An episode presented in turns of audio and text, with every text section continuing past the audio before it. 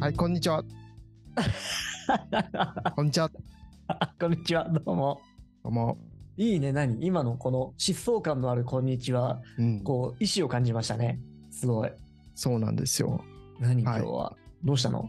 あの、ちょっとその話入る前に、ええ。一ついいですか。あ、はい、お願いします。あの、私、えっ、と、文筆業予想時の真田と申します。ああ、で星野と申しおま相す。はい、星野さんです。はい。で、このポッドキャストは、あの2人がこうビビッときたカルチャーに関する話題を好き勝手話す、そういった、えー、とポッドキャストになってますというところをちょっと最初に言っとかないとなんか気持ち悪いなとはい、いつもあのありがとうございます。寝る前に歯磨きをするかのごとくこれを言わないと気持ちが悪いみたいなおおそういったこう生理的な部分にー、ええ、なってきてますんでありがとうございます。一二回それ抜かしてますけどね、最近ね。 気持ち悪いまんま話されていたんだなと、今。はい、申し訳なかったなと反省しておりますが。いえいえちょっと僕が冒頭に話したかったのは、うんまあ、ちょっとこの収録してるのは、えー、と2023年の1月なんですけれども、ええ僕は元旦じゃないや、えー、と元旦じゃない1週間ぐらい経って1月の678ぐらいのそのぐらいの時期に神田明神でこう、うんうんうん。まあ、商売の神様と言われる神田明神でお参りをしたんですよね。えでその時に、まあ、おみくじでも引こうかなとえ、思いまし引いちて、うゃうんよね。まあ、200円出しておみくじ引いたら今日が出たんですよね。うん。マジか よ。出ちゃった。そう今日が出て、今日って生まれて初めてかもと思ってええおみくじとかって引くえタイプまあ、あの、誰かと一緒だったら、あ引あくって感じだね。うん、で僕もそんなにこう、昔は引かなかったんだけど最近はこうなんとなく引くようにしててうんうん。で今日が出て、まあ、でもあのポジティブに言い換えると神様がちょっと今年は注意しろよというふうはいはいはないこう神のお告げかななんていうふうにもポジティブに捉えてたんだけど気になっちゃう自分がいてはい。でこの前あのちょっと京都に取材でついこの間行ってきたんですけど、ええまあ、その時に京都の神社に行って、まあ、ええリベンジでおみくじを引いた ら、はい。まあ、末吉が出たんですよね。おおちょっとね。ちょっと上がって、うん。まあ良かったなと思ったんですが、まあ、書いてある内容としては、まあ、なかなかポジティブなことは書いてなくて、まあ、特にこう、気になる仕事運みたいなところであれば、うん石橋を叩いて渡る時うん。なんていうふうに書いてあって、うんまあ、あんまりこう責めるなよみたいなことを書いてあるのかなとか思ったりもするんだけど、うん。うん、まあ、まあ、末吉だから、まあ、ちょっと今年も、まあ、少しこう、ポジティブに頑張ろうかなというふうに思っはている次第です。なるほどね。うん。じゃあ、ポジティブさが、こうね、うんあの、、思想感のある挨拶そうにですつねながっていたわけですね。そうなんですよ。そうか。おみくじね。うん。全然、引かないんですよね。何かこう、信念があって、 いや、信念なんかないというか、まあ、捉え方なんだろうけど、うんうんどうせ誰かが印刷機で印刷したもんだあーまあろそうっていうのがまずあるじゃん。うん。うん。で、とはいえ、なんかこの暗示の力みたいなもんっていうのは大事だなとも思ったりもしつつさう、んうん。で、その点で言うと、占いはね、俺結構いいなとう。思う方なんですよ。別に信じたりしないよ。うん。うん、信じたりしないというか、ただ、占い師の存在っていうのは大事だなっていうのはあるんだよね。ああ、はいはいはいはただその点、おみくじってすごくなんか、言い方あれだけどチープじゃないですか。い。うんうんうんうん。これがさ、椎茸だ。あ、しいたけ占い。そうそう、あの、椎茸さんばりに、うんうんうん。超文字数使ってさ、はいはいはい。こう、熱意とうん。テクニックを使って書かれていれば、うんうん。まだ、まだ俺はそこに価値を認めるけど、うん。あの、昔ながらのものに、中途半端にテクノロジーが入ってさ、んで、省エネ、省コスト、ただ、ミコさんの格好だけリアルみたいなさ、うん。あそこにはね、こうなんかこなるほうど価値を持たないわけですよね。なるほど。まあ確かにね、そうだよね。まあこんなね、紙切れがとも思うけどね。はい。なとんはか思うところです。うん、せめて紙をね、渡さずに、うん、ミコさんがさ、うん。そこで言ってるミコさんがさ、振って、あ、これが出ましたって言って、こっちに見せないように、それを開いて、うん神妙に読んでくれたら、うんまだそっちの方がね、来るものがあると思う、俺 は。来る。まあそうね。確かに。うん。賢み、賢みって言いながら読んでくれたら、その方が来るものがあるんじゃないかなと。うん、で、あなたにはこの口紙酒を、えー、進呈しますで、その場でこう、ごめん、神々っつって、もうペペっつ ってくれたりしたら、ああー、じゃあこれありがたいっつって来るんじゃないかな。 まあね、2000円ぐらいしそうですね。だ とそのプレイだと、プレイ料2000円ですね。口紙酒おみくじプレイ。うん。はい。はい。いやまあ、ということで、まあちょっとね、こうオープニングトークでしたが、え今日ちょっと話したいところが、ちょっとね、まあ、カルチャーっていう話でもあんまりないんですが、え、うんうん。まあ、最近のこう、ちょっとテクノロジーとして一つちょっと注目しているものがありまして、ええまあ我々本当に分泌業というところにも本当に直結してくる話なんですけれどおーも、ああ、当てようか。どうぞ当てちゃおうか。当ててください。 GPT ですね。そうです。当たり。 GPT の話です。まあ、GPT、チャット GPT っていうんですね。はい。うんまあ、AI を使った検索エンジンというか、まあうんうんうん日本語で入力しても OK で、まあ、全部はいこう質問に対してちゃんとした文章を生成してうん。 AI が答えてくれるというまはあいサービスというかものですあよれねす。ごいよねう。ん、うん、いや、つい最近ですよ、俺も初めて触ったの。ああそうだよね。僕も本当につい最近知って、うんうんうんうんうん。あれ一体どこが作ってんのアメリカの方のうん。会社なんだけどあのざっくりですね。うん。そう Y コンビネーターっていう、まあ、アメリカでええっと、なんか事業をこう作るためのこう塾というかスクールみたいなことをやってうんるワイコンっていう会社があってでそこの元代表が率いる会社らしくてそなるのオほーどプン AI っていう会社なんだけどうんうんうんうん。でなんか共同設立者の一人としてイーロン・マスクも名を連ねていたと、へえ。まあ、今はやめちちゃったらしいんだけど、ゃうんうんううんん、なのでなんかこうんうポットでのスタートアップっていうよりかはまあそれなりにこう多分まあ実績のある人がまあやった会社っていう感じうん。なるほどね。ううんんうん。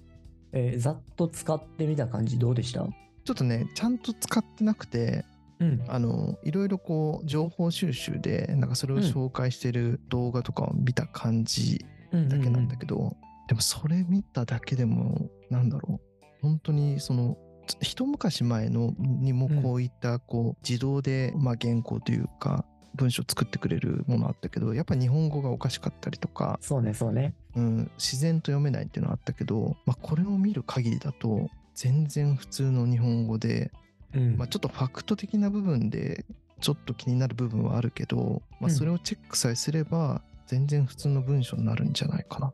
うんうんその日本語的におかしいみたいなのは、まあ、非常に少ない優れたものだなと思いましたね。なんか、だいぶ成長しましたよね。うん、いや一気に来た感じがす一る。気に、そう、一気に感があるよね。やっぱりこう自分もこう分泌業の、まあ、一人として、ええまあ、こういったこうなんか AI が自動でこう文章を生成してくれるっていうのはまあ、うん後々来るんだろうなとは思ってたけど、まあ、例えばはい3年前ぐらいとか見,、ええ見ても、まあ、まだまだ全然こう精度的に高くないなみたいなのがあって、うんうんう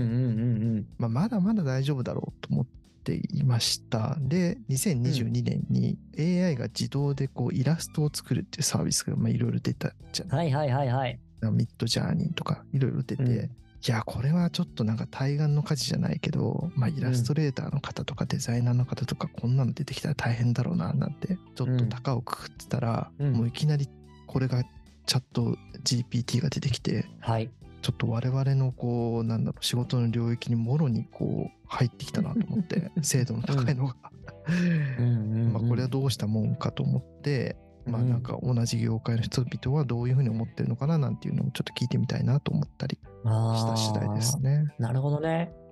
結構、うん企画的な機能も持ってるのかな。うん、あ企画的な機能っていうと、そう、例えばさ、うん、ライティングっていう仕事の中にも結構なこまうあ、分は野いがあるじゃない、うんうんこう事実まとめ、えーうん要約とかさ、なんかいろんなものがある中で、うん、とはいえこう編集長なんかはうん企画的な視点、時代を見る視点とか、さらに言えば編集長の好みみたいなものまでうん、うんこう仕事の中に含まれるわけじゃんね。はいはいはい。で、いくと、こういう、えー今出てきた AI っていうのは、その企画的なところまでできたりするのかなって思っあて、り例えますば質問として、うん。じゃあ今の時代の女性に刺さる文章を600字で書けみたいなさ、うん。みたいなこと言ったら、ある程度そこら辺も拾って持ってくんのかないや、持ってくんじゃない多分。持ってくんのかなうん。でも、例えば今のその女性に刺さるみたいなところっていうのは、ある意味企画じゃない。うんうんうんでもやっぱまあそこは多分人間の範疇だなとは思うんだけど、うん。ああ、そうだね。問いをね、立てるっていうところに、そうそうそそうそうの企画の、えー強みがありますからね。うんうんうんうんうん。いや、そう。で、いくと、私のね、うん考え方でいくと、うんそんなにあの驚異的なところは逆になくて、むしろなるほ、どいや、めっちゃ楽なんじゃないこれって思ってるはい感はいじはありますね。うんなんか自分で、あ、こうやってこうやってこうやって、ああやってこうやってこうやって、あーごじったら嫌だなとか思いながら書うくん作業を、ひょっとするとここで任せられるんじゃないかみたいな。なるほど。それよりもその前の部分に集中できるんじゃないかとかね。うんうんうん。って思うところがありますね。うんうん、まあ確かにその使い方次第かなとか思ったりもしていて、うん。うん、だからちょっとそのまあライターとして使うっていうふうに考えるとえ難しい単語であったりとか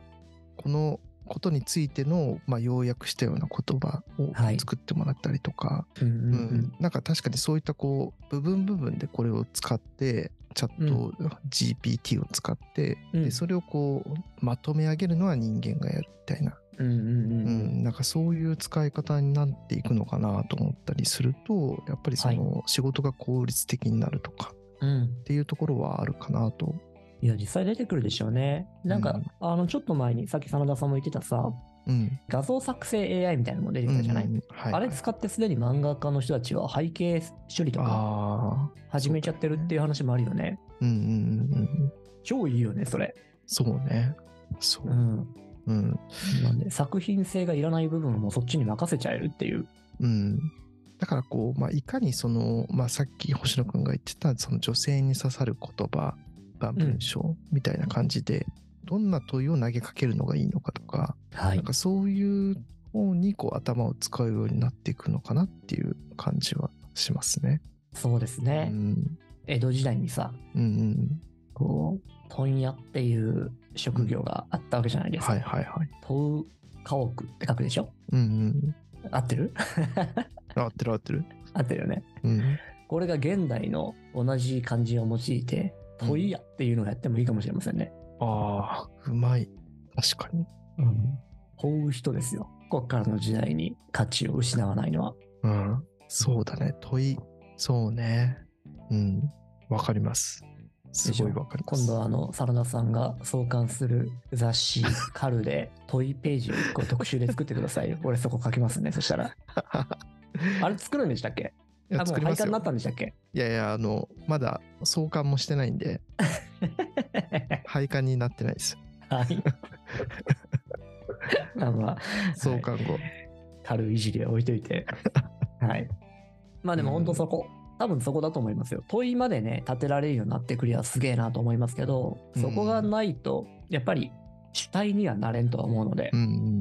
いうん。やでもさなんかそのちょっと不安があって問いを立てるとか、まあ、ある意うん味その企画を立てるとか、そういった部分はまだまだやっぱり人間の範疇だと思うんだけどうん。でもなんかそこも、まあ、実際にその AI というかはい。マシンがやるみたいな世界に、うんまあ、なるんじゃないかなとか思ったりもしていて、うんうんうんもうそこまで来たらいよいよどうすんだろうっていうのはちょっと考えたりもするけどねうん。どうなるんでしょうね。 10年前にさこんなこと考えられなかったじゃはい。んその AI というかまあマシンが文章を作るなんてえ多分まあ将来もしかしたらなるかもしれないけどそれが10年後に実世界まあ実ビジネスの中にえ取り組まれていて、うんそれが実際にこう世の中に出ていく質のものになるなんてうん多分想像できなかったと思うんだけど、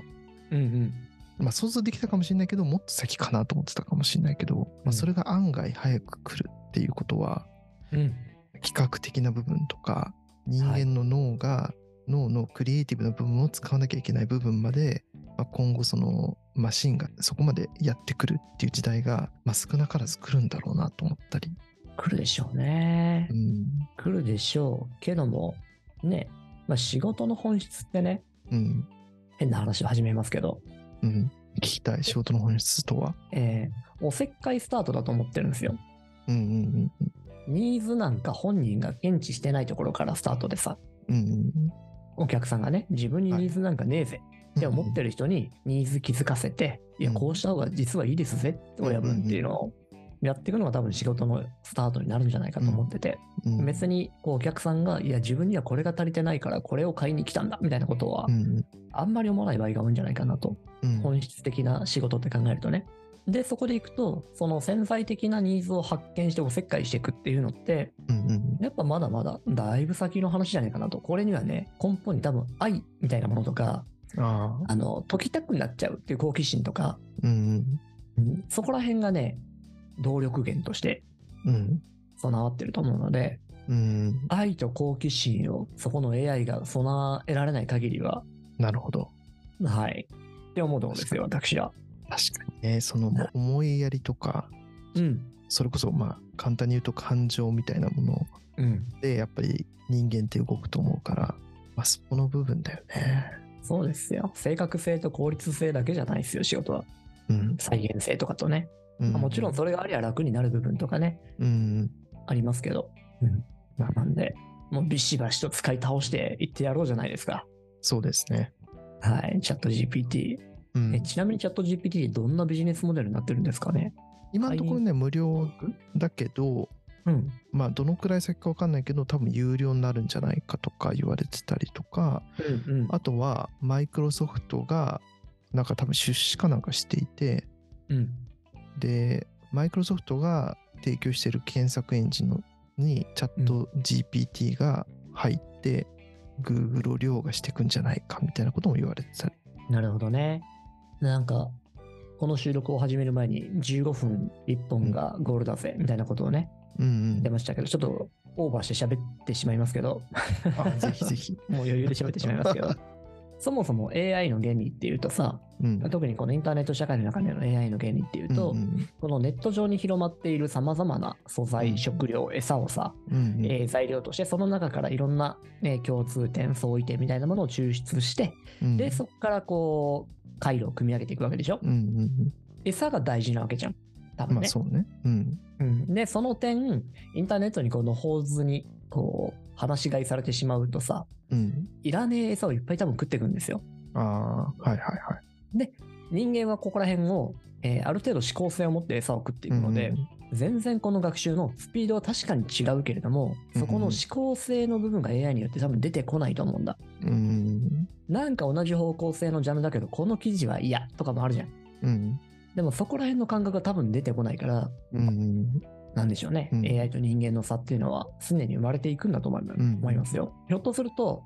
AI が AI の書いた文章を食べるみたいなことも多分出てくるでしょああそうねで、うん結果としてなんかこう、コピーしたものをコピーするみたいなさ、翻訳したものを翻訳するみたいな。うんで、ちょ、ほんのちっちゃなあらがどんどん拡大解釈されていっちゃうみたいな。うんで、どっかで、えーもう一度じゃあ良質な餌を生産していく人間が求められていくような気もします。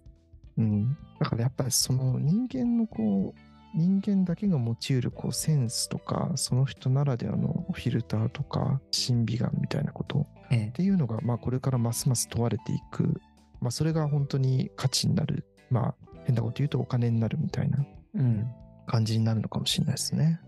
そうですよ。真田さんの顎ひげの長さが何センチが適正なのかっていうの がね、もう真田さんしか決めきれないじゃないですか。今日いつもよりちょっと短めですけど、そうだね。うん、前のアフガンみたいな長さはもうやめやめにしたんですね。まあちょっとちょっとなんか清潔感的にあれかなと。 清潔感。3ミリにしてください。3ミリ。今 清潔 9, 感言うんミリだったら9。ミリなんでもうちょっと短くします。まあまあ、でもそのヒゲの長さの適性みたいなものも AI に任せたらさ、うんもうゼロとかさ、もしくはなんかね、あのいわゆるモデルとかの写真拾って、うっすらにしてったりするんでしょ、そこら辺を真田さん的な15センチみたいなヒゲにはしないわけじゃないですか。うんうんうんそこにこう真田さんの良さがあるのにもかかわらずさ、うん。なるほど。うん、いや、でもなんか最近ね、まあ、このチャット GPT の話もそうだけど、えなんかこう、未来がこうどんどんどんどん前倒してきてるような感じが、まあーこうはいはいはい数年すごくあって、えうん。今後5年後、10年後が世の中どうなっていくのかみたいなものは、なんか日々ちょっとうっすら考えて、まあ、それが楽しかったりするなと思いったや、りし一てます。気になんかいろんなことが変化してきた感じっていうのはうん、非常に同感ですね。スピード速いね。そうだね。えいや、でもなんかうんそこで、ーうん。なんかついさっき1時間ぐらい前に考えてて思ったのが、なんかやっぱ藤子不二雄、まあ F うん。さん、まあ A さんも好きだけど、はい。そのドラえもんとかそういうこうものってなんかやっぱ考えたのすごいなってなんかちょっと改めて思ったりしていて、っうんうん。ていうのもなんかその時代感覚の捉え方というか、はい。そのそれこそ僕らが子供の時流行ったようなこう北斗の拳みたいなとかは言い。うと、まあその連載したのが多分1980年代で、うんその舞台が 1990X 年みたいなうん。なんかその世紀末っていうところうんうのんその80年代から見るとこう10年後とかそのくらいの感覚でなんかああいう荒廃としたこう地球がもう核戦争によって破壊されてみたいなうん。なんかそういうイメージでこううストーリーが描かれてたけどうんなんかドラえもんとかってなんかはい。ドラえもんが誕生したのって確か2100年代とかだよね確かうんうんうん確かにドラえもんみたいなものはこうん。うん。うね20年後30年後じゃ生まれないはい。 100, 100年以上先にそれが生まれるみたいなこう時代感覚の捉え方でなんか描いてるのがすごくなんか現実的だなと思ったりしていて、うんうんうんうんう。ん、ななんかそんなことをふと考えたりしてました。 はいはいはいはいはいはい。なんかすいません。がちょっとつながつながりにくい話で。いやいやいやいや、ふーんと思い ながら、ふーんと思いながらです。 うん、ね、今ね、その未来の話書こうとすると、どのくらい先かっていう時に、うん、 100年後にはなんなそうな気もしますね。うん、逆に100年後書こうとすると、リセットされた未来が描かれちゃいそうな気もしますね。何年か前にソフトバンクの孫さんがなんかうん我々の会社の目指す姿みたいなので、うんそれこそ2100年ぐらいを考えてそこからバックキャストしてこう、うん。いろいろこう事業プランみたいなのを考えてるみたいなプレゼンテーションがなんか一時話題になったというかあったけど、うやん。っぱりなんかその短期的なその10年後20年後じゃなくてその100年後とかはい。そういったスパンでものを見るっていうのはすごくうん大切なことだなと思ったりもしましたそうでね。すね。100年後には、月に1回カルを出したとしたら、うん 100に、ん ?1200 巻出てるわけですね。カルが。カルがね、うん。 そうね、初代編集長として やらせていただいて。そっか、編集長も移り変わっていくかもしれないんだね。そうそうそうそうそう。もしくはね、真田、真田編集長の脳みそが AI として、代々カルを引き継いでいくかもしれませんけど。そうだね。はい。なるほどね。うんいや、楽しみですね。はい。はい。バックキャストの話 も。ちょっと、あの、一旦ちょっとここらで区切りまして、すいません、ちょっと長くなっちゃいました。いえいえ、えー後半戦に行きたいと思いますが、話は何らかね、つながって、うん、つながって話そうと思いますけども、一旦ちょっとこの辺りで区切りつつ、そうですね。まとまりの悪い話で、あれなのあいえいで、え最後に真田さんが、はいえー一言でまとめていただけますが、ありがとうございます。 はい。じゃあ次回もお楽しみに。ありがとうございます。それでは、また次回。はーい。